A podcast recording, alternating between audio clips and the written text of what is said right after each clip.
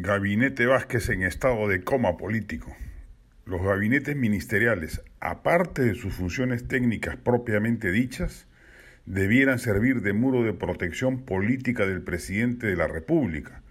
Es parte de su función y por ello, en algunos casos, fungen de fusibles, aplacando una crisis con su salida. El actual gabinete Vázquez ya ha llegado a su fin político, no da para más desde la propia presidenta del Consejo de Ministros, achicharrada por un patinazo monumental con el tema de las mineras clausuradas.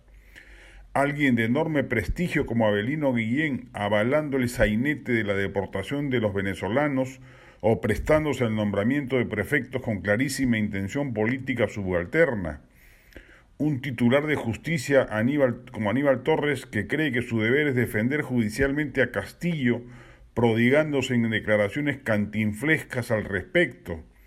Un ministro como el de Transportes, que sirve de caja de resonancia de las mafias del transporte informal.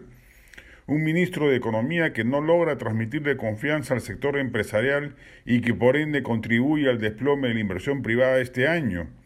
Un ministro de Energía y Minas que ha destrozado la tecnocracia del sector y que ahora amenaza, según diversos indicios, con querer nombrar a alguien sin ninguna experiencia en el sector como Daniel Salaverry como presidente de Perú Petro, etcétera, etcétera.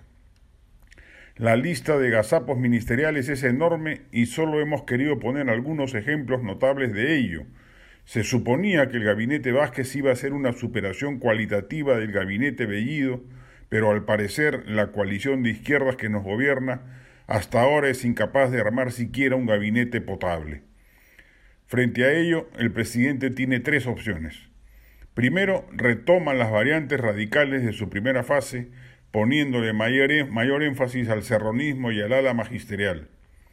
Segundo, reafirma la predominancia caviar vigente, como la señala el propio Vladimir Cerrón, manteniendo el actual gabinete o nombrando uno muy parecido en sus proporciones ideológicas. O tercero, audazmente abre la cancha y convoca personajes de centro o inclusive de derecha que refresquen notoriamente al gobierno y le permitan transitar el poder con mayor gobernabilidad. Los rumores en estos días corren de un lugar a otro, los llamados a potenciales ministros suceden todos los días, reuniones políticas de alto nivel se producen cotidianamente, pero Castillo aún no parece haber tomado una decisión. Por el bien del país, ojalá opte por la tercera alternativa. La sociedad, la política y la economía se lo agradecerían.